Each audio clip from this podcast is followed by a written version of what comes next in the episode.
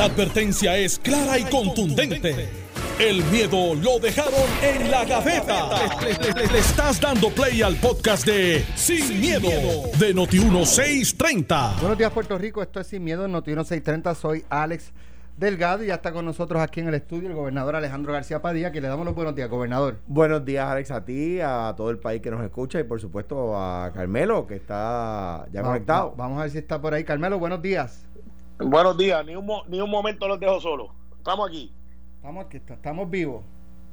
Gracias a Dios. Qué bueno. Bueno, eh, vamos a comenzar con los temas. Ya eh, en, los pasados días se ha estado discutiendo eh, el impulso o el apoyo de dos congresistas, Nidia Velázquez y Alexandria Ocasio, para que se celebre una asamblea constitucional de estatus para atender precisamente el, el, tema de la situación, la relación de Puerto Rico con los Estados Unidos del lado eh, ¿verdad? estadista ya hay resistencia a, ese tipo eh, de apoyo yo supongo que el gobernador García Padilla eh, lo apoya ¿no? Pues mira ¿cuál es la ventaja y la desventaja? La, la ventaja es que la asamblea nos obliga a ir juntos el pueblo elige gente que en asamblea pública, no en cuartos oscuros, como los plebiscitos que, redactan en el PNP, en asamblea pública eh, debaten el tema y proponen, ¿verdad? Las alternativas de estatus y cómo lo vamos a echar para adelante. El beneficio es que nos obliga a ir juntos. Eso, por alguna razón que yo desconozco, y voy a explicar por qué me parece eh, porque no, no me parece correcto. A eso el PNP se opone. La primera razón por la cual no, entiendo por qué el PNP se opone es que las únicas veces que hemos de verdad adelantado en la solución a la discusión del estatus es que hemos ido juntos. Históricamente ha sido así desde tiempos de España, desde la Carta Autonómica. Luego el proceso de, de la ley 600 luego el proyecto que, tuvo efecto, ¿verdad? Esos primeros dos tuvieron efecto. Luego el proyecto del nuevo pacto que se quedó en, el en escritorio del presidente. Luego el proyecto de Bennett Johnston que se aprobó unánimemente. No había que estar contando con sponsor. Ay, que tengo ya 30, qué felicidad. No, tuvieron 435 votos a favor en la Cámara y se quedó en el, en el Senado por el tema de la autoejecutabilidad del resultado. Eh, o sea que no fue la píldora venenosa. Esa fue la píldora venenosa que el Congreso decía, como que es autoejecutable, como que si de repente gana la estadidad, ya son estados, no, el Congreso no tiene que volver a actuar y eso pues lo estancó, ¿verdad? Pero se adelantó, se pasó unánime en la Cámara, ¿verdad? De ahí para acá han venido después el proyecto de John fueron solos, el proyecto de John pasó por un voto y desde entonces no aprueban nada en la, en la, en la Cámara Federal. Dicho eso, eh, eh, hay quien dice por ahí, ay Alejandro, que tú prometiste hacerlo y no lo hiciste. Eso no es verdad. El programa de gobierno decía que si Obama no actuaba en el primer año, nosotros íbamos a actuar de esa forma. Y Obama actuó en el primer año y aprobó la ley, que una ley extraordinaria, que es la que le ha puesto verja a la busconería, que es la, la ley que provoca que el Departamento de Justicia Federal, antes de que se haga un plebiscito, diga si hay foul o no hay foul. ¿Verdad? Si, si están dentro de la raya o no están dentro de la raya. Con toda la fórmula. Si mañana fuéramos los populares y allí vamos y ofrecemos eh, Alicia en el País de la Maravilla, el Departamento de Justicia de Estados Unidos podría decir, no, mira, están diciendo cosas que no son ciertas, ¿verdad? Eh, lo que pasa es que desde, desde que se aprobó la ley, los plebiscitos que se han propuesto, los han propuesto los PNP sobre estadidad exclusivamente.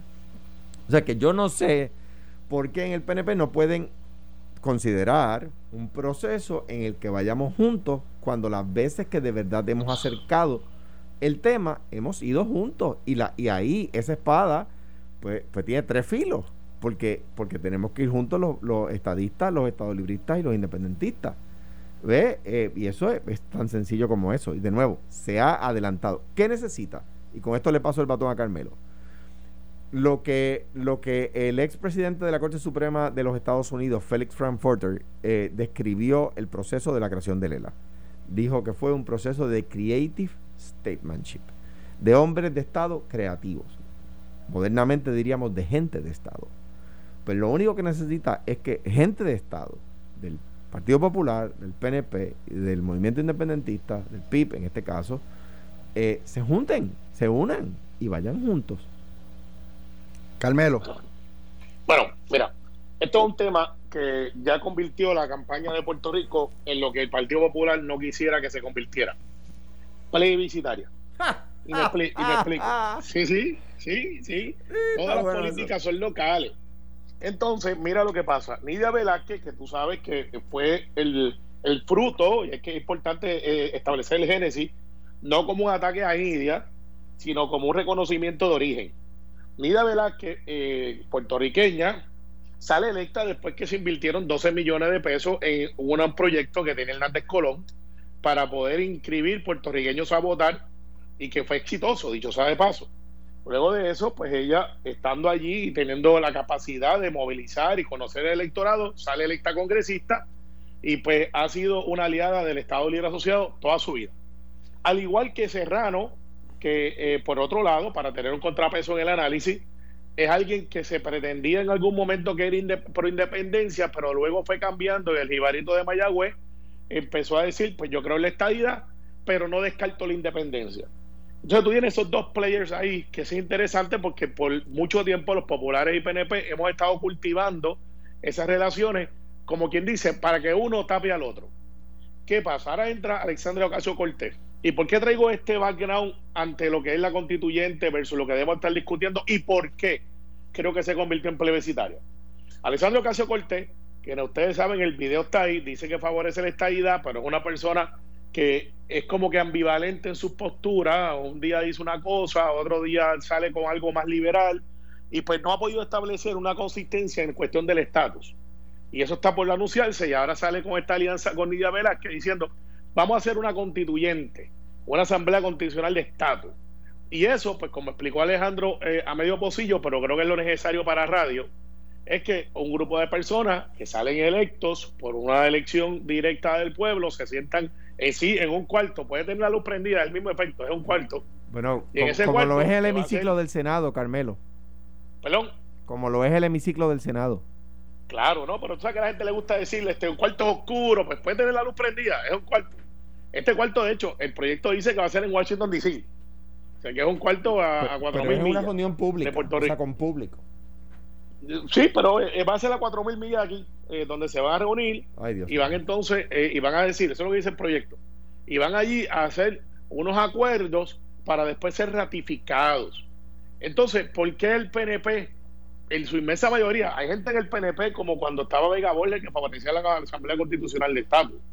Aníbal Vega le decía, no te preocupes, vamos para allá, anyway el pueblo de Puerto Rico va a votar abrumadoramente y vamos a tener la mayoría yo analizaba eso, yo decía, pero ¿por qué nosotros entonces tenemos que subyugarnos a una asamblea de estatus versus el voto directo de la gente? Versus la gente diciendo, esto es lo que yo quiero. Carmelo, el problema que... Carmelo, pudiera yo decir, ¿verdad? Y, y cualquier ciudadano, porque llevamos más de 20 años con la misma estrategia y no hemos llegado a ningún lado. Ah, pero eso, es excelente punto, Alex. El hecho es que nosotros no somos el problema como están tratando de decir. Ahí es que va mi análisis. El problema no somos nosotros.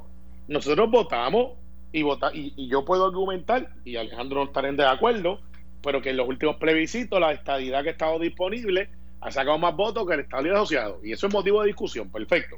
Pero, no somos el problema, Alex, el problema no somos nosotros el problema es el Congreso, que ha ido pasándose la papa caliente y que no han atendido el asunto. Ahí es que está el génesis realmente de la cuestión del estatus. Porque eh, Ocasio Cortés, que mañana dirá que cree en la igualdad de la estadidad, pero que se unió con Nida Velázquez, que no lo cree. Entonces tienes a Richie Torres, que es un congresista nuevo que va a entrar, eh, ganó, va, a ser congresista porque su distrito es 80 y pico por ciento congresista, es demócrata. Richie Torres ha dicho, no, yo creo en la estadidad, que sustituye a Yu Serrano, así que no perdemos un, aliado ahí de la estadidad. Pero mira el proyecto, mira el proyecto, mírenlo en detalle. El proyecto dice, yo lo analicé, y, hasta si fuéramos a hablar de una manera estratégica, no a favor del pueblo, hasta le favorece a los estadistas, te explico por qué. El, portavoz de la mayoría de la Cámara, en este caso es Steny Hoyer, aliado de la estadidad, tendría capacidad de escoger uno, uno, un representante en esa onda. Obviamente, este hijo es estadista, estoy seguro que escogería un estadista. Entonces tiene el, el, portavoz de la minoría republicana que también tendría capacidad para escoger una persona allí. Obviamente, Jennifer González, estadista, es la congresista, está ahí, mm. escogerían a alguien de la estadía. Ahí tienes dos. Entonces tienes a Nancy Pelosi, que eso sería una batalla porque Nancy ha sido Tú partes de la premisa del supuesto de que Jennifer estaría el cuatrino que viene y eso todavía no lo sabemos. Yo pienso que no lo bueno, Tú, y yo, lo sabemos. Lo que pasa es que de eso te cae problema. Pero este otro asunto. Y si no preguntar a Charlie, que también le trae un enredo de espíritu brutal. Pero este ahora tú, tú tienes que mirar esto desde el punto de vista no de lo que me conviene a mí, porque yo hice el cálculo y en el cálculo, fíjate, que los delegados aplicados por el Congreso le, le serían buenos para los estadistas, porque del saque yo pude identificar que de siete posibles nombramientos, seis serían estadistas. Ah. Pero ese no es el hecho.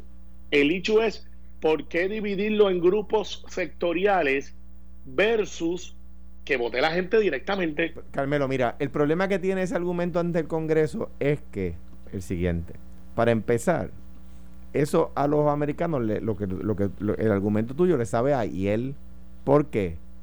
Porque ellos eligieron eh, su, su modo de gobierno de esa forma. Los estados eligen delegados que van a Washington y votan. De hecho, en la primera votación importante fue en Filadelfia. Y fueron delegados en, ah, en una asamblea pública. No solamente, o sea, eh, eh, lo, lo, lo eh, Founding Fathers no se fueron a un cuarto oscuro, se fueron a un sitio donde había prensa y aprobaron la Declaración de Independencia y luego aprobaron la Constitución. O sea, que decirle a ellos, ese es el problema que tiene el PNP, el aquí, que trata de, de, coger de tonto a los puertorriqueños y a los americanos. Y mire, usted no puede coger de tonto a todo el mundo todo el tiempo. No puede hacerlo. Entonces, ese argumento al americano le sabe a él porque para ellos es típica, es diaria la gestión donde un grupo de personas, en ese caso los estados, eligen personas que van y los representan y se reúnen en una asamblea que se llama una Senado y la otra Cámara y los representan. O sea que eso es típico.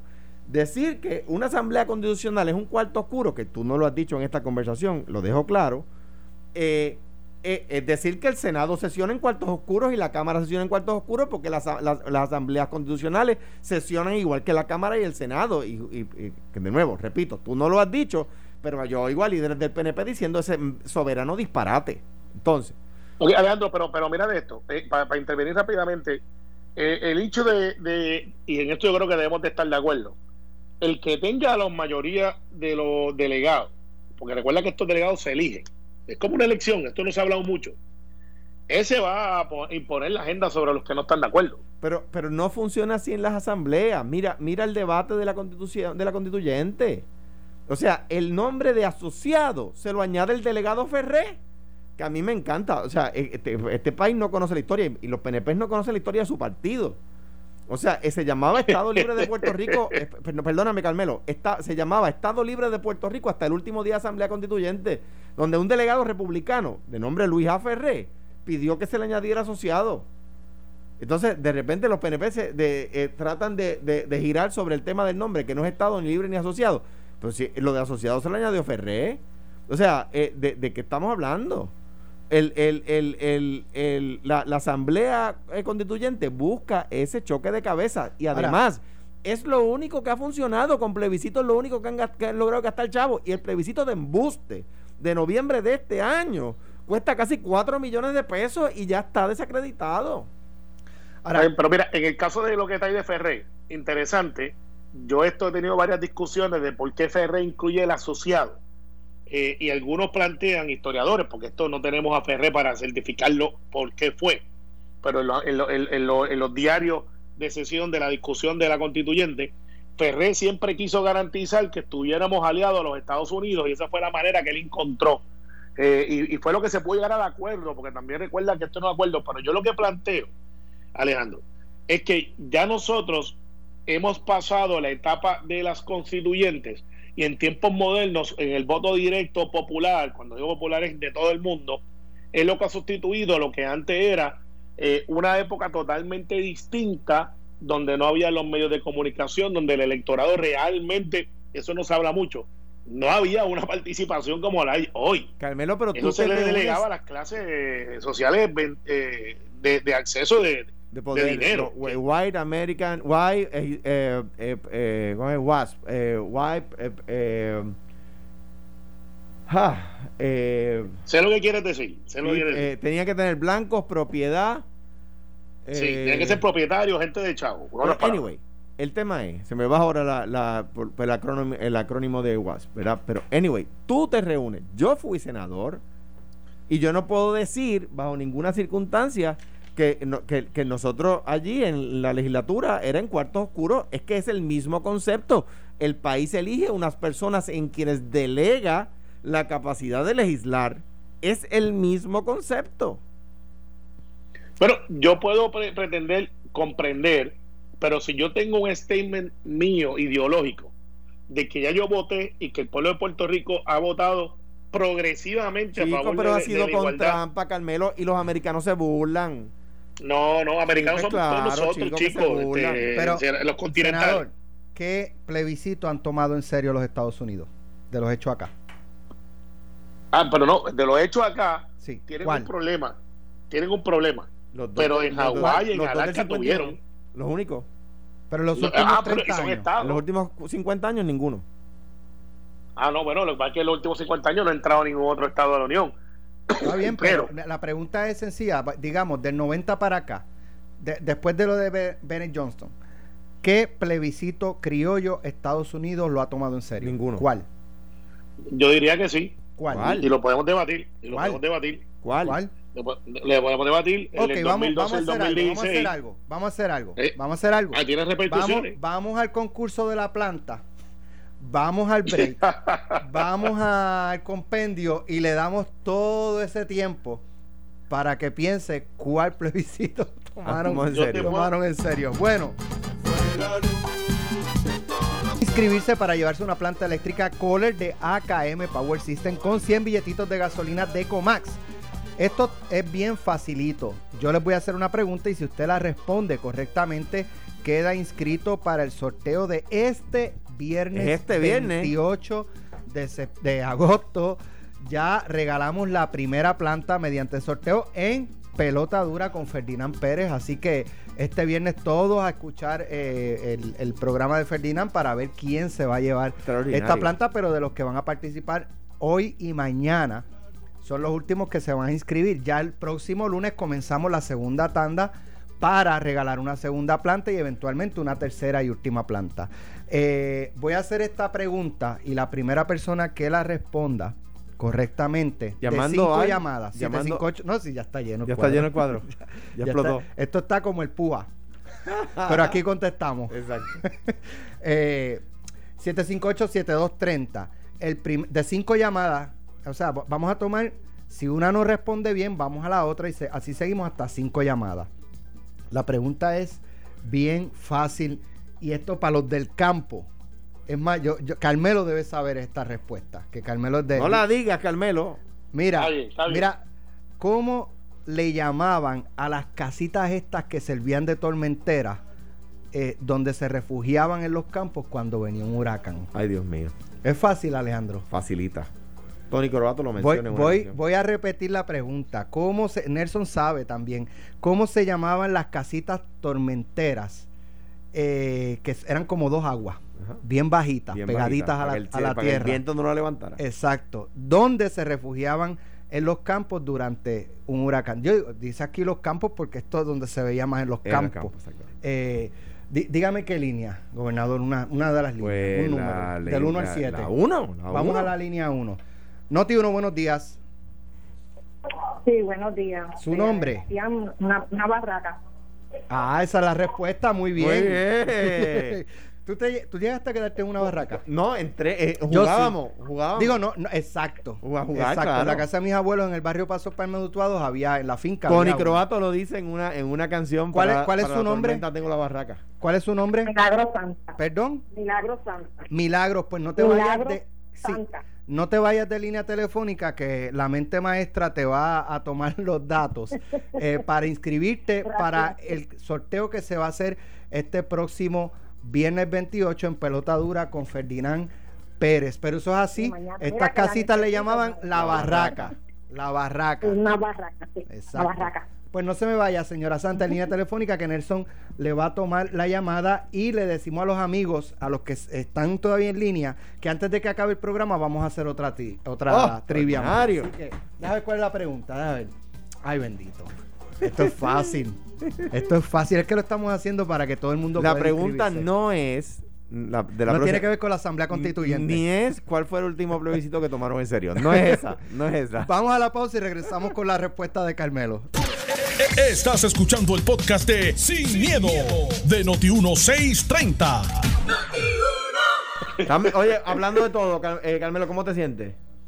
Mira, me siento mucho mejor. Yo creo que este es el primer día que me siento eh, con mucha energía, porque pues para los que ven que esto, creen que no, esto no es muy serio, a pesar de que yo no fui asintomático, porque yo perdí gusto, perdí olfato, no me dio fiebre, pero sí me dio un dolor de cuerpo bien duro por, 24 horas y después otro día, pues nada. Eh, la verdad es que yo traté de hacer algo en el patio de mi huerto hace dos días y me asfixié en menos de un minuto. se sentí que me faltaba el aire. Ayer por primera vez traté de hacer algo eh, eh, eh, de, aeróbico, este, sencillo. Ya yo sé lo que se siente tener 85 años. Con los pantalones cortos bien apretaditos, la bandita, la bandita en la cabeza y la camisa apretadita también. No, me fui como Eddie López, medias 11-11, zapatos ortopédicos. Y en Converse. Y, en pantalones de cuadrito. Pero hoy es la primera vez, dice, la primera vez que te sientes con mucha energía. Sí, hoy sí. ¿En cuántos este, años? ¿En cuántos años? Eh, no, no, desde hace como 10 días, 12 días. no, pero me alegro que estés mejor. Me alegro que estés mejor. Sí, no, pero eh, eh, es serio porque tú te sientes bien, pero cuando tratas de hacer algo de que tan sencillo como caminar, de momento te sientes sin aire. Y tú haces, wow, espérate, este, esto no es mental. Claro. Así que mucha, mucha precaución. Este, pero mira, para Carmelo, dígame, dígame qué plebiscito criollo Estados Unidos tomó en serio. ¿Cuál de los últimos 30 años? Bajo mi estándar, los últimos dos. ¿Y cuán cerca, cuán cerca está la estadidad?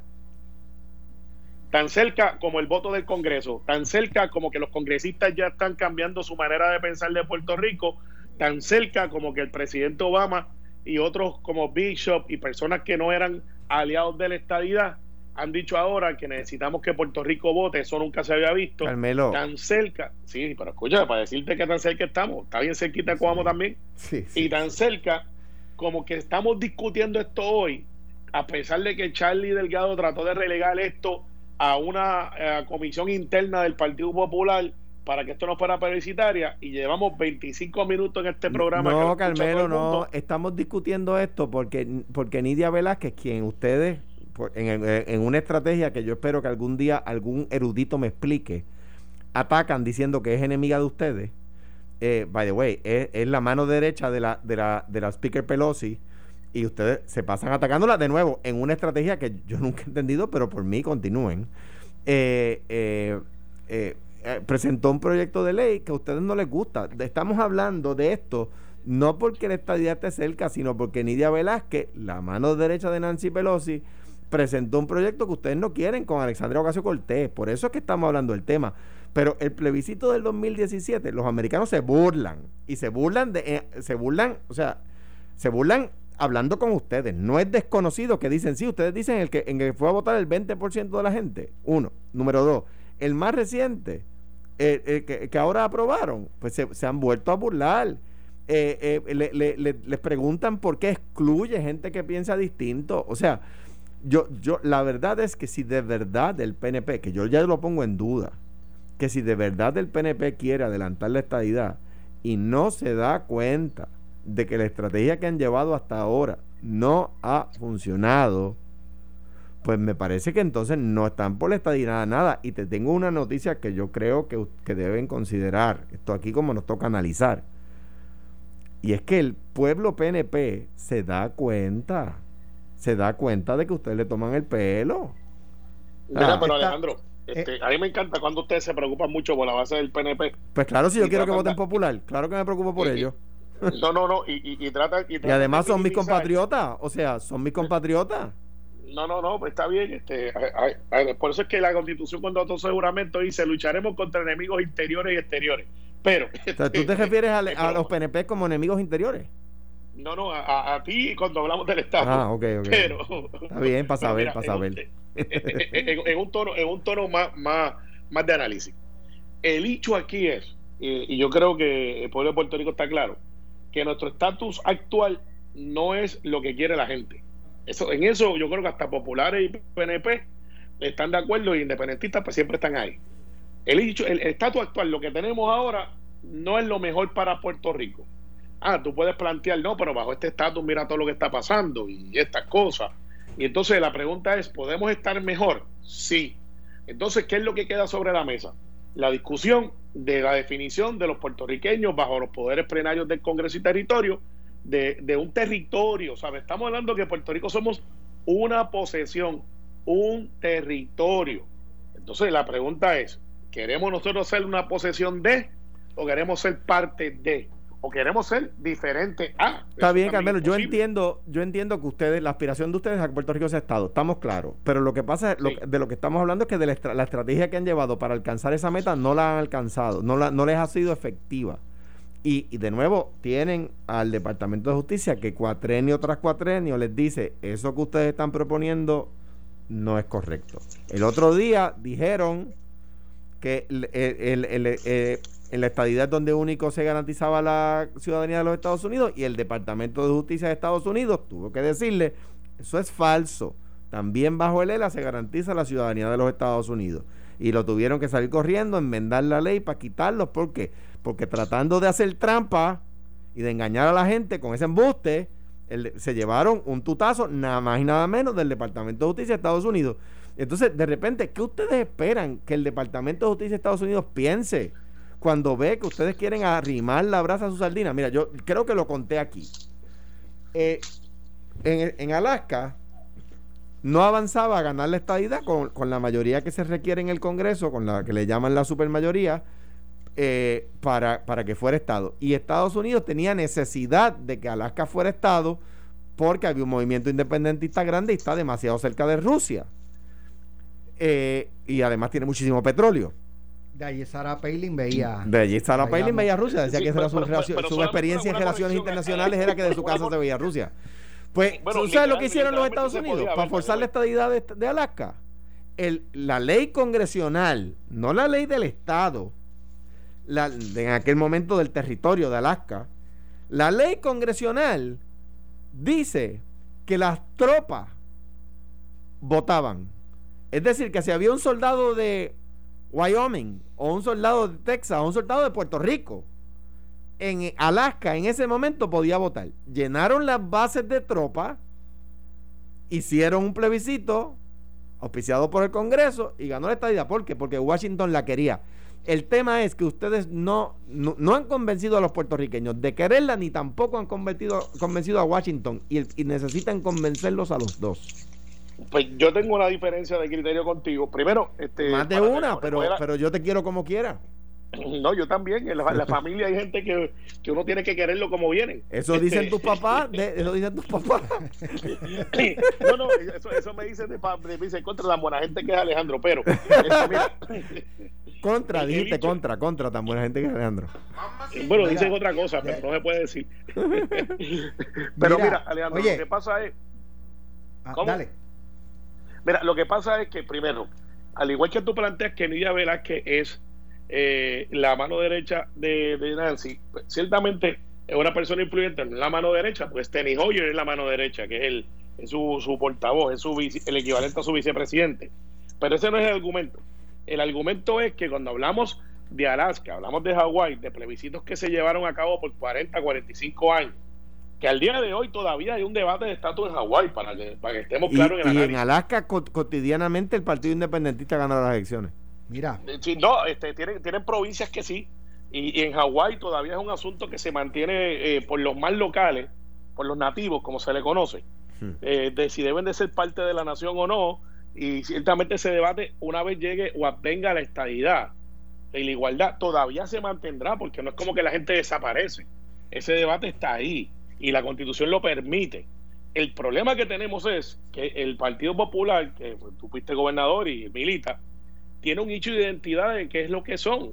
Entonces pretenden que los que estamos definidos no nos definamos por el mero hecho de que ustedes congelan el balón diciendo que no están incluidos y cuando se trata de incluir tienen siempre alguien que dice pero yo no estoy ahí quiero pasar a otro tema pero me parece que en su libro no sé si menciona algo de la discusión de estatus en, la Junta en la Junta del Partido Popular que usted propuso vamos a someter la soberanía como parte de la una, de una, cuarta opción y los soberanistas de la Junta se negaron. Se quedaron con la emergencia en, la mano. Pues entonces tienen un problema de definición. No, bueno, lo porque lo que dicen para las gradas es soberanía, soberanía, y cuando usted la propuso dijeron, no, no, no, quedaron, no alaron la emergencia y se quedaron con la palanca en la mano. Pues entonces tienen un problema de definición. No es un problema de definición. Los soberanistas tuvieron en ese momento un problema de voluntad.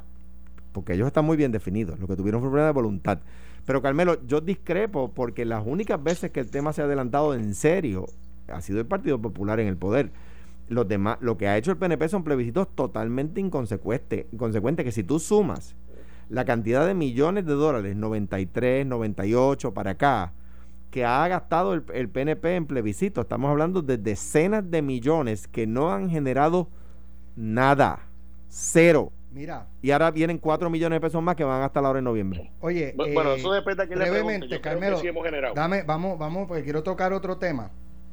Luego de de eh, su apoyo eh, y unirse indirectamente a la campaña de Melissa Mark Viverito, luego de ser copresidenta de la campaña de Bernie Sanders eh, y luego de ser candidata preaspirante a la gobernación en Puerto Rico por el Partido Popular Democrático, la alcaldesa de San Juan anuncia que está evaluando unirse a la campaña de Joe Biden y Kamala Harris. Yo creo pues que, mira, hace, bien. adelante, adelante, tú primero esta vez. Perdón. Adelante, adelante. Pues mira, este, primero, eh, eso yo lo venía escuchando hace dos semanas, tres semanas. Y tengo que decirlo públicamente, yo le, le escribí a Cristóbal Alex y le he escrito a la campaña de, Biden eh, diciendo el argumento de objeción, porque primero que nada Carmen Yulín no participa y no está en el Partido Demócrata. Vamos a empezar por ahí. Segundo, auspició la campaña de Bernie Sanders, lo cual ella tiene todo su derecho, pero ni siquiera votó por su candidato. O sea, Carmen Yulín no ha participado ni participó en el proceso de elección de su delegado aquí en Puerto Rico, del cual era coach nacional Bernie Sanders. Y eso pues es una gran contradicción. Segundo, y, por, y, mi argumento no en contra de una puertorriqueña que quiera participar en algo que hipócritamente aquí defiende y allá, y allá hace otra cosa. Y lo hipócrita lo dije yo. Eh, si quieren perder la Florida, si quieren perder eh, eh, hasta miembros del partido, go ahead, hagan a Carmen Yulín spokesperson, porque eso es realmente como ponerle vinagre a un proceso electoral donde Kamala Harris, que en mi opinión hace un balance, y yo no estoy de acuerdo con todas sus posturas, pero creo que es una elección razonable y buena, porque da un balance de West Coast, Coast East Coast, y tiene demostraciones que no necesariamente tienen que ver con lo que nosotros pensamos en Puerto Rico, sino el plural estadounidense, que es donde se escoge el presidente. Y pues la verdad es que Carmen Yulín no representa ninguna de esas. Y en Florida, que es para donde ella tendría que ser una de las portavoces, en Nueva York, donde... Carmelo. Sonido, de poco llega, a séptima, si llega a haber otro candidato más. O sea, Carmen Yulín sí tuvo una relevancia y penetró muchísimo en la opinión de el, contra el presidente Trump por su postura durante el huracán María, pero su carta de presentación, su ejecutoria, su falta de participación en el Partido Demócrata, eh, sus posturas que no necesariamente representan lo que los latinos quieren tener allá, más allá de la simpatía de que ella peleó con Trump y Trump le hizo caso, que fue un error, un error de Trump, no añade nada a esa candidatura. Yo lo que le planteaba a la campaña de Biden, si ustedes quieren que los estadistas le en contra de la metan acá. Alejandro. yo, yo, o sea, me parece que la, las campañas americanas son distintas. Su modo de hacer campaña, sus acercamientos son distintos. Y lo, los, en los Estados Unidos se trata de, y tienen muy claro, que se trata de unir gente de pensamientos distintos. Carmen Yulín comunica bien, sintetiza en una sola oración. Eh, eh, tiene, o sea, tiene sus grandes atributos también. No me está fue muy efectiva contra Trump. Los latinos en Estados Unidos le reconocen eso. Los puertorriqueños en Estados Unidos le reconocen eso. Pero los que ha apoyado han perdido todo. Yo, y yo incluyendo lo, ella. Y yo lo entiendo, pero eso, pero es, no, no, podemos decir que es el beso de la muerte. O sea, quiero decir que han perdido porque ella los apoyó. Eso, o sea, el, el, el, el otro día tenía algunas personas que me decían, tú tienes que salir público y endosar a Charlie, porque si no, puede, Charlie puede perder. Pues mire, yo no salí público y ganó como ganó. O sea, no, no depende de un endoso. Un triunfo rara vez depende de un endoso. O sea, que, que me parece a mí que, que ellos, la, la, que ella, eh, según esas campañas, es bueno para Puerto Rico. ¿Por qué? Porque vamos a tener una persona, eh, una persona abogando por nosotros metido en la campaña. Ah, que yo no pienso exactamente igual a cómo, a cómo piensa esa persona. Te voy a dar el mejor ejemplo. Era bueno para Puerto Rico que Carmelo presidiera la Asociación de Legisladores Estatales, a pesar de que Carmelo es estadista y yo soy estado librista. Y Carmelo allí trataba de adelantar su agenda y yo lo sé, pero en el, en el overall era bueno. Y previo a Carmelo creo que la dirigió Eduardo, ¿no? eh, Batia, pues eso es bueno para Puerto Rico. Oye, y yo creo que, y enhorabuena si la consideran y, y ojalá pueda, pueda hacer cosas buenas allí. Antes de irnos, es hora, vamos. Yo, yo, no, yo no creo que sea bueno para Puerto Rico. Bueno, pues nada, mañana lo seguimos eh, tocando, pero es momento de inscribirse para llevarse una planta eléctrica Color de AKM Power System con 100 billetitos de gasolina de Comax. Es bien sencillo, yo les hago la pregunta, una trivia y si usted responde correctamente, queda inscrito para el sorteo del 28 de agosto. Mira, ya, ya, ya está el cuadro lleno. Es que te digo. Y que, con inscribirse nada más. la gente quiere una planta si aquí el sistema de energía eléctrica está robusto. Extraordinario. extraordinario. Pero es que con inscribirse nada más tienen 25 pesitos de gasolina de Eso es correcto. El que, el que se inscriba, si no se ha llevado un certificado anteriormente, el que se inscriba se lleva un, certificado de 25 dólares de gasolina de Ecomax. Bueno, la pregunta es bien fácil. Digo, para mí es bien fácil. ¿eh? ¿Cómo le llaman en la zona de Asia a los huracanes. Dito sea Dios. Eso es bien fácil. Tú sabes, Yun Yun, cómo le llaman a los huracanes, a las tormentas en la zona No puedo decir un lado, ¿verdad? Que no, no, no, no, puedo decir un lado. Vamos a ver, vamos a ver. La primera llamada. Buenos días. Buenos días. ¿Quién me habla? Javier. Javier, cuéntame, ¿de dónde me llamas? De Bayamón. De Bayamón. ¿Cómo llaman en la zona de Asia a los huracanes? Tifones. Es correcto. Eso es correcto, tifón. Esa es la palabra, tifón. Así que muchas gracias por, participar. No te vayas de línea telefónica, ya te llevas 25 dólares de gasolina de Comax. Eh, y ahora, mente maestra, te va a tomar los datos para que. ¿Para qué? Para que quede inscrito. Así que muchas gracias por participar. Carmelo, Mañana nos escuchamos nuevamente a las 9 de la mañana aquí en Sin Miedo. Alejandro, gracias por estar con nosotros. Que pasen todos. Abrazo, Carmelo y el Lo país. próximo, pelota dura con Ferdinand Pérez. Esto fue, el podcast de Sin, miedo, de Noti1630. Dale play a tu podcast favorito a través de Apple Podcasts, Spotify, Google Podcasts, Stitcher y notiuno.com.